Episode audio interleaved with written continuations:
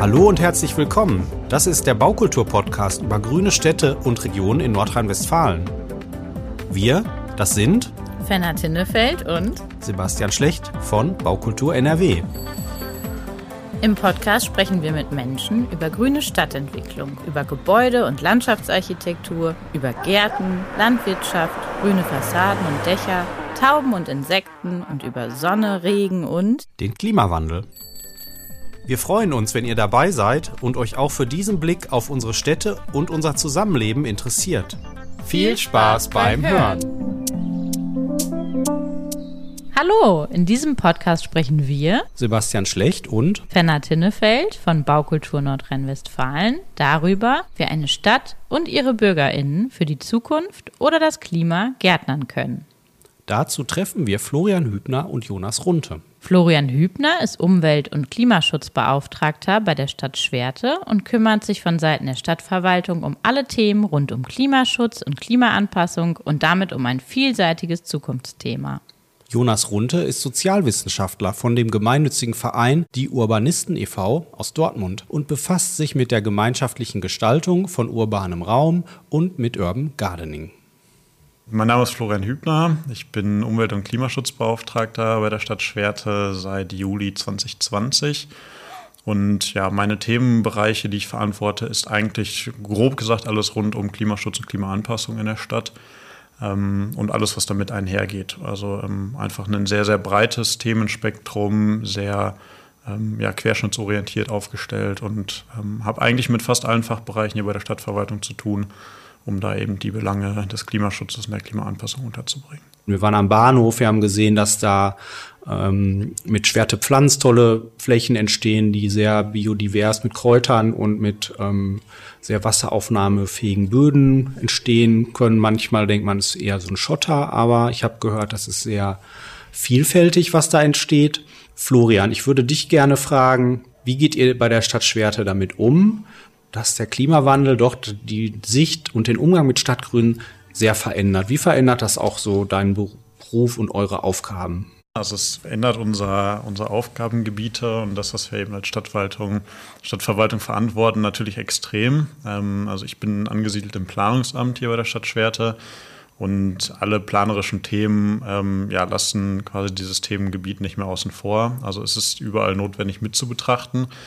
Ähm, es ist natürlich auch durch äh, in der Vergangenheit jetzt immer stärker eine Betrachtung gewesen. Also auch wenn es natürlich in der Vergangenheit schon mal mitgedacht worden ist, merkt man jetzt, in den planerischen Prozessen, dass es eben wesentlich präsenter ist.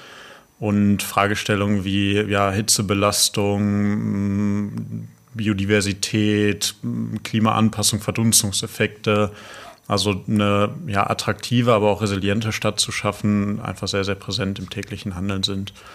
Und ähm, ganz konkret, um es mal runterzubrechen, wenn wir jetzt beispielsweise über Bebauungspläne, über Neubaugebiete sprechen, dann sind natürlich Themen wie Dachbegrünung, Retentionsräume für Wasser, wo werden was für Bäume aufgestellt, ähm, sehr, sehr präsente Themen.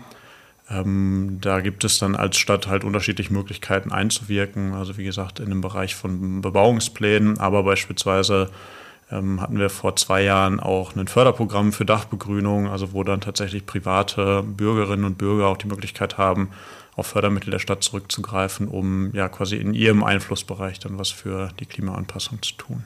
Also ist das schon Thema bei euch geworden? Definitiv. Also ähm, ich glaube, meine Stelle als solche gäbe es sonst auch nicht, wenn es kein Thema wäre. Also da ich ja für den Umwelt- und Klimaschutzbereich zuständig bin, wo eben dann auch der Punkt Klimaanpassung mit runterfällt, ähm, zeigt das ja schon einfach in einer eigenen Stelle, die diesen Bereich mit abdeckt, ähm, ja, dass diesem Thema halt eine sehr, sehr hohe Wichtigkeit inzwischen in dem Planungsbereich zugeschrieben wird.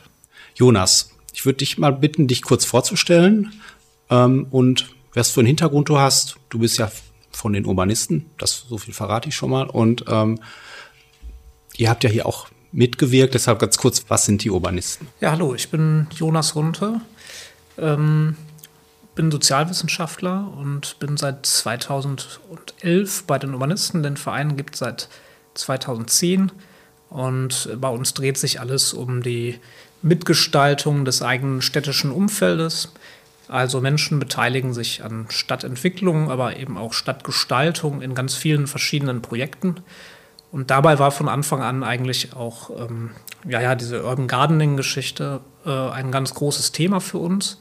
Und da bin ich ähm, in den ersten Jahren noch ein bisschen reingerutscht, nachdem ich mich am Anfang mit ganz anderen Themen eigentlich beschäftigt hab, habe. Und ähm, habe dann zwei Gemeinschaftsgärten begleitet, arbeite in einem EU-Projekt, wo es darum geht, Nachnutzungen zu finden für ähm, alte Industriegebiete mit neuen Lösungen, mit naturbasierten Lösungen, Nature-Based Solutions. Und ähm, bei uns, wie gesagt, geht es immer um Beteiligung und das passt natürlich auch sehr gut ähm, dazu, eben auch ähm, die Verwaltung eben zu begleiten bei, bei neuen Planungsprozessen. Und vor allem, wenn es darum geht, eben ähm, in dem Bereich der grünen Infrastruktur, weil das einfach ein Thema ist, wo wir uns gut mit auskennen und wo wir eben Leute haben, die sich da schon lange mit beschäftigen. Grüne Infrastruktur, was kann das beispielsweise alles sein? Naja, also das ist halt ein breites Feld. Ne? Das können halt Parkanlagen natürlich sein, ganz, ganz klassisch. Ähm, wir beschäftigen uns, wie gesagt, viel mit, mit Gemeinschaftsgärten. Ähm, wir beschäftigen uns mit urbaner Landwirtschaft auch hin und wieder. Eher in einem, in einem Forschungsaspekt, ne? weil wir sind jetzt keine äh, Landwirte, sag ich mal. Aber ähm, genau, Aquaponik ist ein Ding, wo wir ganz viel mit zu tun haben. Also die Verschaltung von ähm, Pflanzen und Fischen eben in einem Kreislaufsystem. Und das sind alles so kleinere, ähm, kleinere ähm, Ansätze, die wir natürlich immer zusammen denken auch, aber wo es natürlich immer auch Expertinnen und Experten dann eben jeweils dafür gibt, sag ich mal. Du hast ja gerade gesagt, dass ihr auch Verwaltung begleitet und unterstützt und ihr seid ja auch bekannt dafür, dass ihr sehr kreativ arbeitet. Also ihr seid ja kein Ingenieurverein, sondern eher ein sehr gemischter, interdisziplinärer Verein, der sich ja direkt auch um Stadtentwicklung aus allen möglichen Bereichen ähm, bemüht und auch sehr verdient macht. Ähm, vielleicht kannst du noch mal beschreiben, in welcher Form ihr so eine Stadt begleitet und in welchen Bereichen ihr da auch ähm, das, was eine Verwaltung macht, gut ergänzt oder ähm, erweitern könnt mit dem, was ihr tut. Oft sind wir vielleicht ein bisschen näher an den Bürgerinnen und Bürgern dran. In Schwerte nicht mal unbedingt, weil da passiert schon ganz viel ähm, mit, der, mit der Bürger- und Bürgerinnenbeteiligung. In, gerade in größeren Kommunen sieht das natürlich ein bisschen anders aus. Ne? Da fangen die ähm, äh, Beteiligungsprozesse oft erst dann an, wenn, ähm, wenn schon sehr viel geplant wurde. Das liegt uns dann nicht so sehr, dann die Leute darüber zu informieren. Ähm, Schöner ist es für uns eigentlich immer, wenn wir dann von Anfang an bei sowas dabei sind und man wirklich von, von in der Phase Null quasi beginnt und ähm, die Leute halt wirklich ähm, von Anfang an ihre Meinung sagen können und sich inhaltlich eben auch so beteiligen können, dass das dann auch wirklich dann in die Planung mit einfließt. Florian, großes Lob für die Stadt Schwerte. Ihr seid fast so gut wie die Urbanisten, habe ich quasi gerade gehört. ähm, Ihr arbeitet also auch mit Bürgern an diesen Themen. Wir haben beobachtet in vielen Bereichen, dass dieser Wandel, Klimawandel, Klimaanpassung ja auch eine veränderte, verändertes Verständnis, manchmal eine ganz andere Ästhetik, eine andere Interpretation von äh, Vorhandenem bedeutet. Und das ist ja, fällt ja manchen auch nicht so leicht. So Schottergraten, Blühwiese, das Laub, was will man das haben? Den Baum, ja, das Laub nicht. Ähm, vielleicht aus deiner Perspektive, wie reagiert ihr darauf? Ist es schwierig oder leicht? Wie offen sind Bürger dafür oder wie viel Arbeit ist es auch Verständnis zu, dafür zu werben, ähm, dass Stadtnatur unter anderen Bedingungen gesehen werden sollte heutzutage? Also ich glaube, da gibt es so zwei große Aspekte. Der eine ist, der schon so ein bisschen angesprochen, also dass einfach die Wahrnehmung extrem zugenommen hat. Ähm, also das merkt man, ich sag mal, an so mm, ja, Zahlen wie, wie viele Initiativen haben sich in bestimmten Themenfeldern in den letzten Jahren gegründet, wie viele Vereine sind aktiv, aber auch in, ich sag mal, unserem täglichen Handeln, wie werden Projekte, Vorschläge an uns rangetragen, was kriegen wir an Rückmeldungen für bestimmte Planungen. Ähm, und natürlich auch in den politischen Gremien, dass einfach Themen sind, die immer wieder auftauchen. Ähm, auf der anderen Seite es genau teilweise auch Tendenzen oder Entwicklungen gibt, die dem Ganzen so ein bisschen konträr gegenüberstehen. Also die typische Schottergarten-Thematik ist ja auch schon angesprochen worden. Ähm, dann so eine Entwicklung aufzeigt, wo ja es dann doch seitens der Bürgerschaft manchmal in eine Richtung geht, vermeintlich pflegere leichte Dinge anzulegen und dem ja der Stadtnatur weniger mh, Wert beizumessen. Ich würde trotzdem sagen, dass der erste Part, also der erste Aspekt, nämlich die gesteigerte Wahrnehmung und Wertschätzung sehr überwiegt noch, ähm, Gott sei Dank. Und ähm, ja, dass man da, glaube ich, sehr gut als Stadt auch ansetzen kann und gemeinsam Projekte anstoßen kann. Also wir haben ja in Schwerte unterschiedliche Projekte, die wir in der Vergangenheit mit Bürgern zusammen gemacht haben oder immer noch machen. Ähm, vielleicht als Beispiel mal eins zu nennen, es gibt eine Aktion, die nennt sich 100 ähm, Bäume sind auch ein Wald wo ähm, ja quasi private Bürger und Bürgerinnen auf uns zukommen können und mit uns gemeinsam Bäume pflanzen können im Stadtgebiet, ähm, wo wir uns dann um, ich sag mal, die Logistik und das Einpflanzen kümmern und äh, ja, man quasi so gemeinsam im Bereich Klimaanpassung auch Projekte machen kann. Und das schon eben auch was ist, was ja viel nachgefragt ist und eben auch aus quasi dem Wunsch von Bürgern entstanden ist, so ein Projekt zu machen. Wie ist es in, bei euch ähm, im Umgang mit den Bäumen, gerade im Bestand? Wie geht ihr damit um? Im Klimawandel habt ihr Probleme? Seht ihr Herausforderungen? Habt ihr eure Haltung zu Bäumen geändert oder ist es in Schwerte noch wie früher? Hm, würde ich sagen, teils, teils. Also wir, wir waren in Schwerte eigentlich relativ schnell schon oder frühzeitig ähm, in der Richtung, dass wir eben den Wert von Stadt und Natur erkannt haben. Ähm, deswegen gibt es beispielsweise seit den 1990er Jahren eine Baumschutzsatzung in Schwerte ähm, also die sowohl den städtischen als aber eben auch den privaten Baumbestand schützt in dem Stadtgebiet ähm, sodass man da eben sagen kann, okay, da ist relativ frühzeitig erkannt worden, dass jetzt nicht einfach jeder Baum beliebig irgendwie weggenommen werden kann, weil man im Zweifel sagt, okay, es überwiegen vielleicht irgendwelche Beeinträchtigungen durch Laub, Fruchtfall, was auch immer. Also die, das ist relativ früh erkannt worden. Jetzt in den letzten Jahren, wir merken es natürlich um, ähm, über unseren ja, Bauhof dann einfach im täglichen Doing, insbesondere im Sommer, dass extrem viel Wässerungsbedarf einfach da ist ähm, Trockenheitsabgänge, ähm, ja, gewisse Baumarten einfach mit Schädlingen zu kämpfen haben. Und wo wir dann eben versuchen, dass wir bei den vielleicht Neuanpflanzungen oder wenn wir die Bäume ersetzen, zu gucken, möglichst divers aufgestellt zu sein und eben im Zweifel auch auf klimaangepasste Varianten zurückzugreifen. Was wären denn beispielsweise so Klimabaumarten? Einfach mal so damit man sich ein bisschen was vorstellen kann? Ähm, ja, es ist sehr unterschiedlich. Es ist eher ein Problem, was zum Beispiel Baumarten sind, die nicht so gut mit Trockenheit klarkommen. Also beispielsweise hm, Buchen haben extreme Probleme mit ähm, Sonnenbrand. Also das heißt wirklich so beim Bauen, das ist dann eine Nekrose nennt man das. Also das heißt, wenn Bäume beispielsweise, also Buchen, eine sehr, sehr hohe Sonneneinstrahlung auf die Rinde haben, dass dann da Rinde aufplatzt und ein Pilzeintrag passiert. Ähm, Birken, sehr, sehr großes Problem, äh, die einfach durch halt ein Flachwurzelsystem nicht so in, gut in eine Wasserversorgung reinkommen. Ja, und dann gibt es Arten von eben, ich sag mal, irgendwie einer Hopfenbuche ähm, über ja, Hainbuchen, die sehr, sehr gut mit eben ja, den Veränderungen klarkommen. Ähm, gibt es inzwischen eine ganze Bandbreite. Also ich glaube, das würde jetzt den Rahmen ein bisschen sprengen. Ähm, und ist es eben auch sehr, sehr abhängig von dem Standort einfach. Also befinden wir uns jetzt irgendwie an der Straße in einer sehr engen Baumscheibe oder in wirklich einer größeren Grünfläche.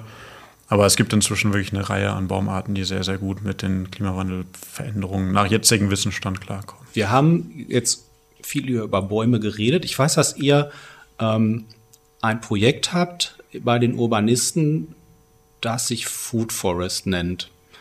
Ähm, vielleicht kannst du mal kurz erklären, was das für ein, was das für eine Idee ist und ähm, was das mit städtischem Bäumen oder Baumbestand zu tun hat.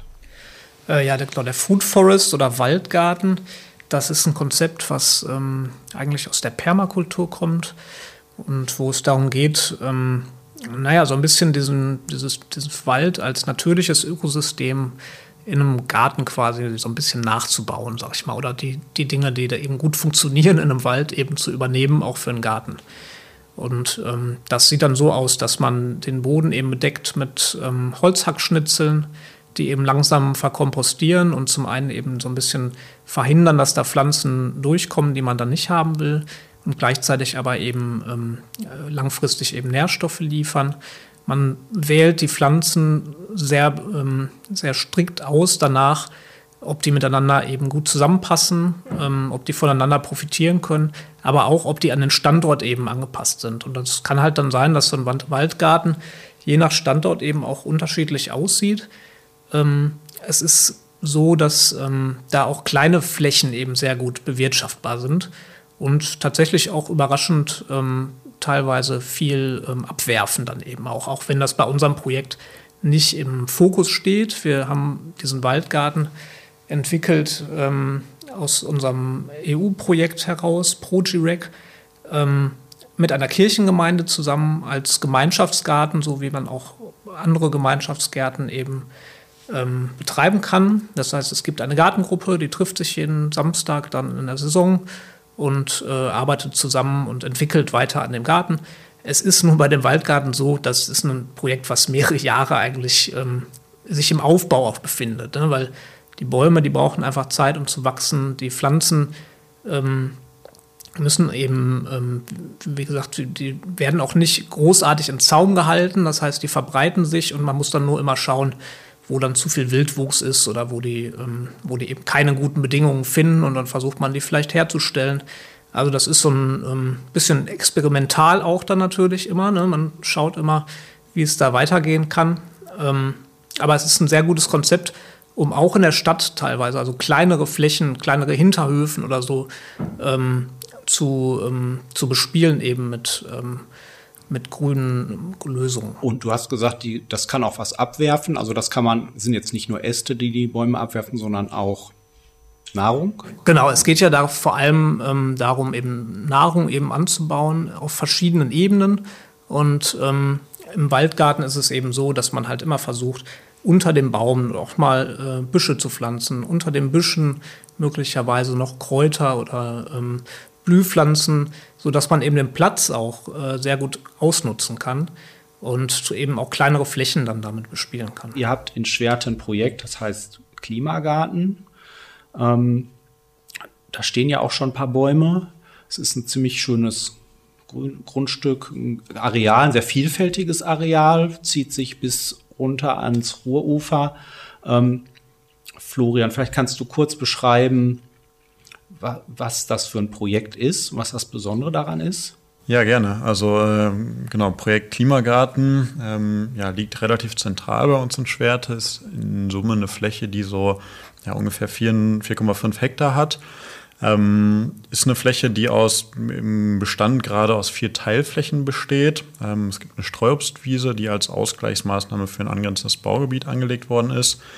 Dann gibt es eine ehemals landwirtschaftlich genutzte Fläche, daran angrenzend eine Fläche, die als sogenannter Babywald bezeichnet wird, also wo man die Möglichkeit hat, äh, ja, bei einem Neugeborenen einen Baum zu pflanzen. Und ähm, die Ruhrtalaue, also das äh, gesamte Projektgebiet grenzt eben auch an die Ruhr an, ähm, ja, wo wir dann in, in, Bereiche kommen, die dann eben schon jetzt, zum jetzigen Zeitpunkt sehr, sehr naturnah angelegt sind. Ähm, wir haben mit dem Projekt ähm, vor, ein Projekt zu schaffen, was den übergeordneten Denkmantel oder den Fokus setzt auf das Themenfeld der Umweltbildung und darunter eben vorrangig die Themen Klimaschutz, Klimaanpassung und Biodiversität bespielen wollen. Das Projekt ist eingebettet in die IGA 2027, die ja im Ruhrgebiet dezentral stattfinden wird und da eben in der Ebene unsere Gärten angesiedelt. Und genau, ist vom Bund ein gefördertes Projekt. Ähm, und wir haben uns da jetzt ja vor zwei Jahren aufgemacht, in die Planung zu gehen und dann eben zusammen mit den Urbanisten in der ja, im, im Planungsfachjargon Phase 0 genannten Phase, also wirklich zu Beginn des Projektes. Wir hatten die Projektfläche, also der Rahmen war gesetzt durch ähm, diesen Förderhintergrund, ähm, aber die Inhalte des Projektes waren eben noch sehr offen. Und da haben wir dann gesagt, dass wir ähm, ja, an die Akteure, die lokale Bevölkerung, die direkten Anwohnerinnen, aber eben auch an die ja, lokalen Vereine, das Ehrenamt, unsere Ämter, Stadtwerke, Stadtentwässerung, alle, die eben ähm, ja, ein inhaltliches Interesse oder eine Verantwortung in so einem Projekt mithaben, ähm, sind wir sehr früh herangetreten, um eben gemeinsam zu überlegen, okay, was kann man sich da gut vorstellen, was für Inhalte könnten eben unter diesen genannten Fokus der Umweltbildung da auch untergebracht werden. Jonas, magst du vielleicht kurz ein bisschen zu dem Prozess der Beteiligung erzählen? Klar, also wir waren ähm, sehr erfreut, äh, von Förderlandschaftsarchitekten angesprochen worden zu sein und dann eben dann auch diesen Auftrag durchführen zu können, den Beteiligungsprozess ähm, des Klimagartens zu gestalten. Und ähm, wir haben das so gemacht, dass wir insgesamt fünf Veranstaltungen eben hatten. Und angefangen hat das dann mit einer Veranstaltung auf dem Gelände tatsächlich. Das war auch echt ein sehr guter Auftakt. Ähm, wir haben quasi die unmittelbare Nachbarschaft auf der Fläche direkt gehabt. Wir sind mit dem Lastenrad eben da gewesen und ähm, konnten direkt konkret eben auf das Gelände Bezug nehmen. Das hat ähm, recht gut geklappt, geklappt. Da waren auch sehr viele Leute, die dann da gekommen sind. Nicht nur die Nachbarschaft, auch welche, die extra dafür gekommen sind. Und dann ging es eben weiter mit einem inhaltlichen Workshop. Die Nachbarschaft war äh, eingeladen und wir haben an Karten gesessen vor allem und äh, räumliche Bezüge eben besprochen. Wir haben uns ganz viele unmittelbare Dinge von der Nachbarschaft natürlich angehört, jetzt ganz am Anfang des Prozesses wo es darum ging, wo kann der Eingang hin? Ähm, gibt es Orte, wo vielleicht der Eingang nicht so gut hinpasst? Wie, wie wird das mit dem Verkehr geregelt? Ähm, also so ganz konkrete Dinge zunächst mal. Und aber es war natürlich auch immer wichtig, äh, die Themen eben der Menschen mit einzubeziehen. Ähm, welche Themen hätten Sie da gerne ähm, repräsentiert? Was interessiert Sie jetzt persönlich einfach an diesen Themen Klimaschutz, Klimaanpassung und Biodiversität? Und wo würden Sie da Ihre Schwerpunkte setzen und haben Sie vielleicht auch ganz konkrete Ideen, wie man da Flächen gestalten könnte oder welche Nutzungen Sie jetzt da einbringen wollen würden. Und dann ging das nochmal weiter. Dann hatten wir im zweiten Termin haben wir uns die Schwerter Initiativen und ähm, äh, ehrenamtliche Engagierten eben so ein bisschen ins, ähm, in den Fokus gerückt. Auch da waren wir nochmal auf der Fläche, haben ein paar Initiativen eingeladen, und haben dann in einer Veranstaltung ähm, wiederum so ein bisschen inhaltlich mit denen gearbeitet. Und wie zu erwarten war, hatten die natürlich viele konkrete Vorschläge einfach von Dingen, die sie gerne umgesetzt hätten. Äh, wir haben einen Veranstaltungskalender so als, ähm, als Idee ähm, reingebracht, äh, wo dann alle Leute irgendwie mögliche Veranstaltungen eben äh, brainstormen konnten und diese wiederum ähm, äh, haben dann Eingang gefunden auch in, in die Konzeption eben der, ähm, der Veranstaltungsorte eben. Es soll ein Pavillon entstehen, wo Veranstaltungen möglich sind. Und da muss man ja schauen, wie viele Leute könnten da so ähm, rein, was für ähm, Veranstaltungen will man da denn konkret drin haben. Und das ähm, ja, ist natürlich interessant dann eben für die Planer und Planerinnen, die sich dann nachher dann damit auseinandersetzen müssen. Ähm, genau, und am Ende haben wir nochmal die Schwerter Bürgerschaft eben und die Politik eben ins Boot geholt, haben so ein bisschen die Ergebnisse, die wir jetzt schon gesammelt hatten, eben präsentiert und haben dann nochmal ähm, gefragt, ob das dann jetzt so in die richtige Richtung geht. Alles eben methodisch nochmal ähm, natürlich begleitet. Das, die letzte Veranstaltung war dann in einem World Café-Format, wo es verschiedene Tische gab und ähm, ja, die Leute nochmal das, was es schon gab, eben bewerten konnten. Und dann haben wir damit ein Nutzungskonzept erstellt, was dann für die Planung eben von Förderlandschaftsarchitekten dann als Grundlage so ein bisschen gedient hat. vielleicht daran, daran anknüpfend noch, ähm, neben den Akteuren, die Jonas gerade schon angesprochen hatte, haben wir eben auch sehr frühzeitig sind wir auf die Schulen zugegangen. Also ich habe in der Schulleitungsrunde das Projekt sehr früh vorgestellt und um da quasi so ein bisschen Bedarfe und Interesse auch abzufragen, weil, wie gesagt, vor dem Hintergrund der Umweltbildung wir natürlich auch gesagt haben, wir möchten da auch ähm, Infrastruktur oder Möglichkeiten für eben die Schulen auch bieten, ähm, ja, da vor Ort mal Exkursionen hinzumachen, vor Ort vielleicht mal Unterricht stattfinden zu lassen. Ähm, da quasi Belange mit eingesammelt, dann mit den Akteuren Stadtentwässerung, Stadtwerke bei uns gesprochen aber zum Beispiel auch die untere Naturschutzbehörde, Oberwasserschutzbehörde sehr, sehr früh mit eingebunden, um ja einfach direkt von Anfang an klar zu haben, okay, was sind die einzelnen Belange der Akteure und wie kriegen wir die, die in das Projekt von Anfang an mit eingebunden und nicht quasi in der Art und Weise, dass wir ein Projekt machen und nachher auf die Belange versuchen zu reagieren. Das war uns sehr wichtig. Also habt ihr quasi Schulen und Nachbarschaften und Bürger akquiriert oder aktiviert und die vor der Planung schon in den Prozess mit einbezogen? Genau, also aktiviert ist, glaube ich, würde ich, würde ich sagen, das würde ich unterstreichen.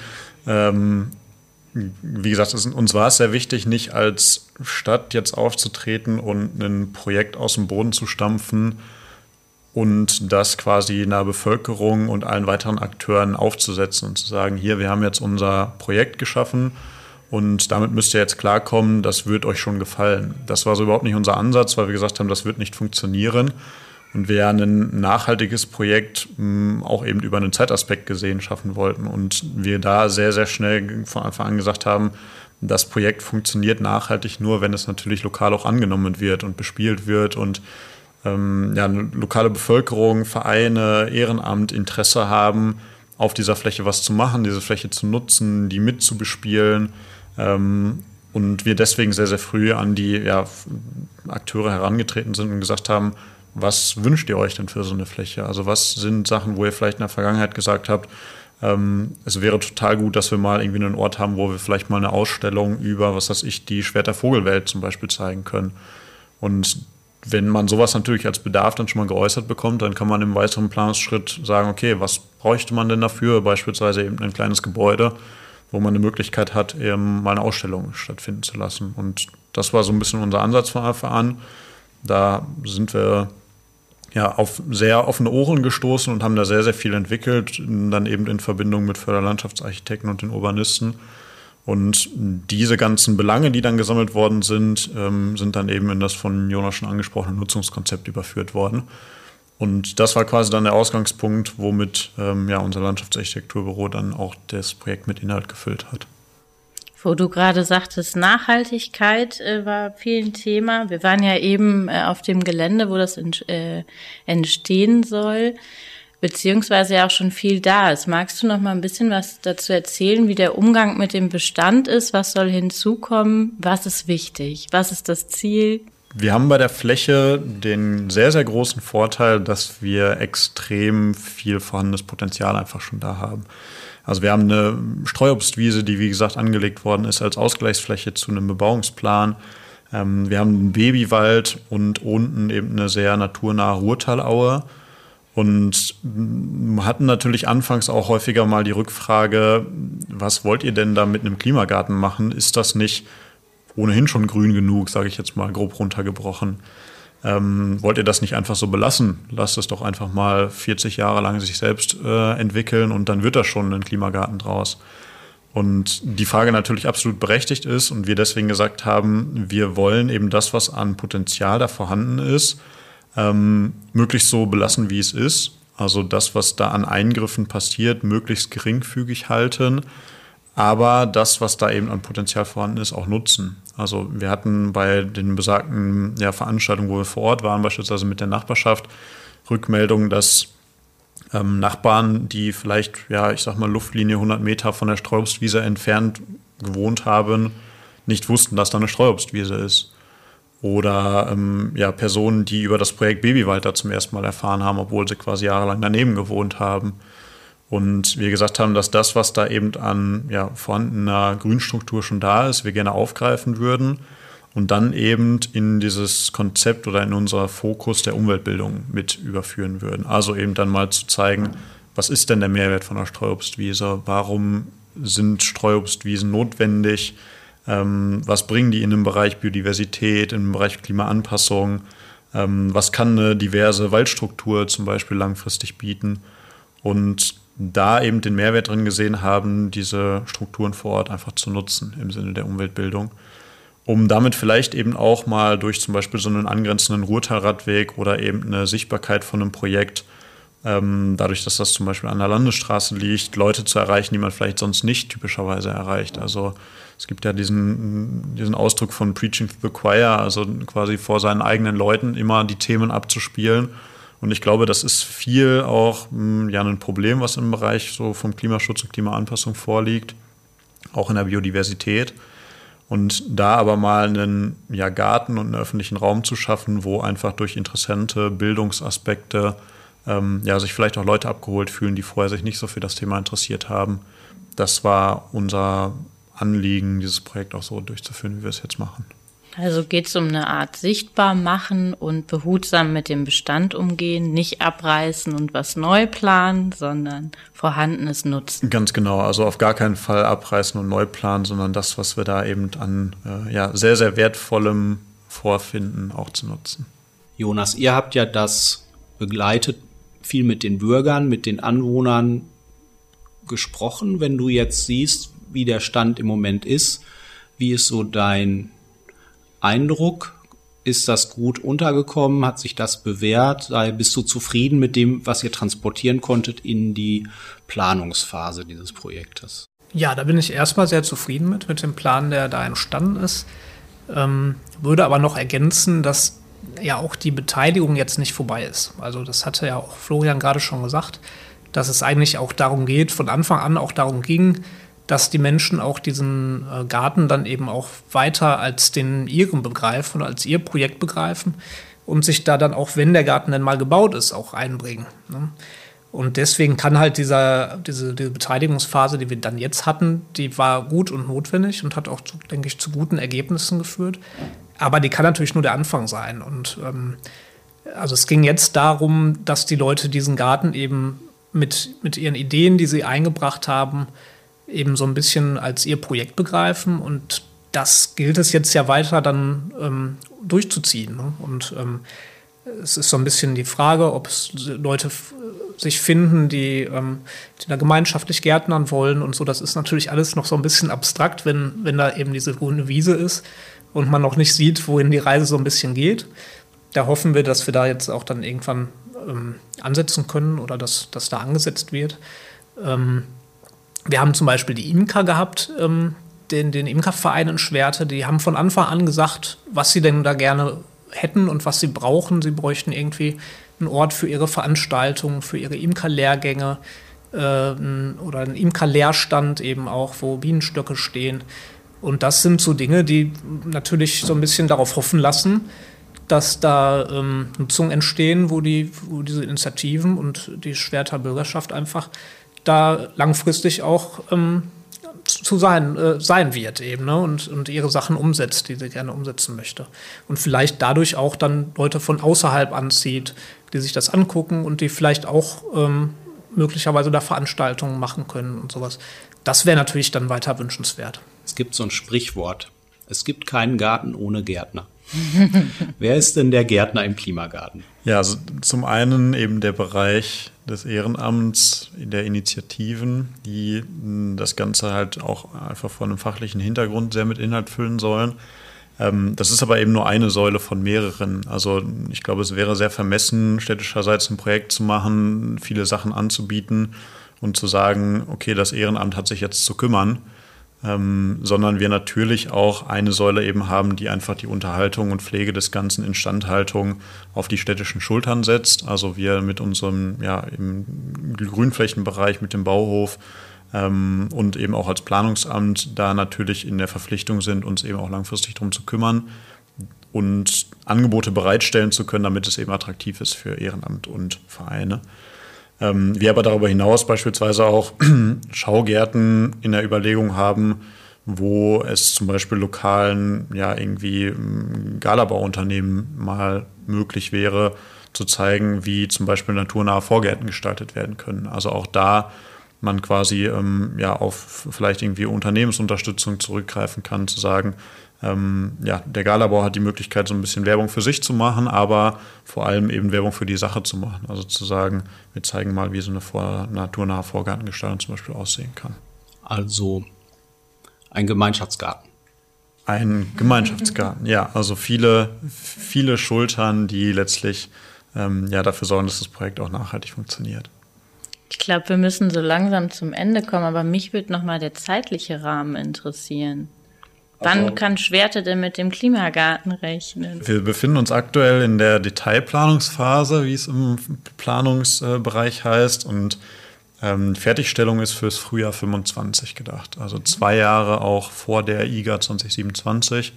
Ähm, das ist gerade natürlich bei ja, Pflanzen auch sehr hilfreich, dass das einfach alles auch in Ruhe angehen kann, hochkommen kann. Und deswegen sind wir derzeit im Frühjahr 25.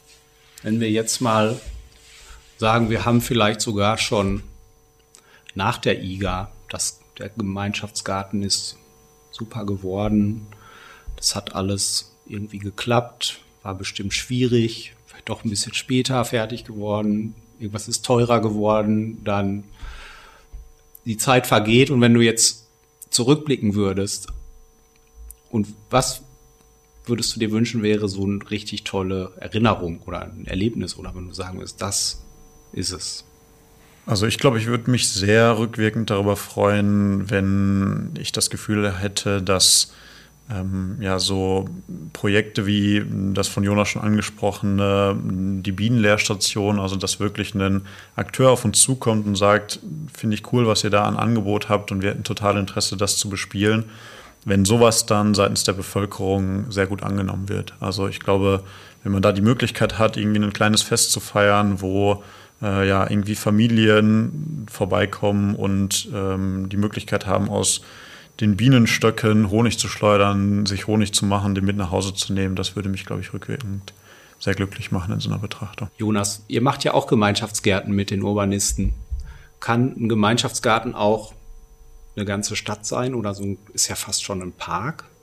Kann das aus deiner Sicht funktionieren? Ja, das wäre sicherlich wünschenswert. Also, dass da auch ganz viele kleine Sachen zusammenkommen, das ähm, würde ich mir für viele Städte wünschen. Und das ist eigentlich aber auch immer eine Sache der Organisation. Ne? Also, da braucht es meistens Menschen, die sich darum kümmern, die Leute so ein bisschen zusammenzubringen und zu schauen, ähm, wer da hat jetzt, wer ist, brennt da jetzt gerade, wer hat Bock da drauf. Und dann ist das aber dann auch durchaus möglich. Klingt gut. Ja. Wir, sind, wir sind gespannt. Ja. Spätestens 2027 wird es hier blühen und summen und der Honig wird geschleudert. Ich denke, wir kommen nochmal vorbei, ne? Ja. Das auf jeden Fall. ja, vielen Dank. Ja. Sehr spannend. Ja, Sehr ganz gerne. vielen Dank für das Gespräch. Bleibt gesund und viel Spaß beim Gärtnern. Vielen Dank für das Interesse. Danke für das Gespräch. Tschüss. Das war unsere Podcast-Folge über Gärten, Klimawandel und Partizipation. Wir sind gespannt, was bei den Urbanisten und in Schwerte bis 2027 und darüber hinaus noch alles wachsen wird wirklich schön, dass solche Kooperationen zwischen Stadtverwaltung, BürgerInnen und einem gemeinnützigen Verein so vielfältige Früchte tragen können. Weitere Infos zu unserem Programm Grüne Städte und Region findet ihr außerdem auf unserer Website www.baukultur.nrw oder auf unseren Social Media Kanälen. Wir freuen uns über Kommentare und Anregungen. Schickt uns eine Mail an podcast.baukultur.nrw. Hört doch auch beim nächsten Mal wieder rein.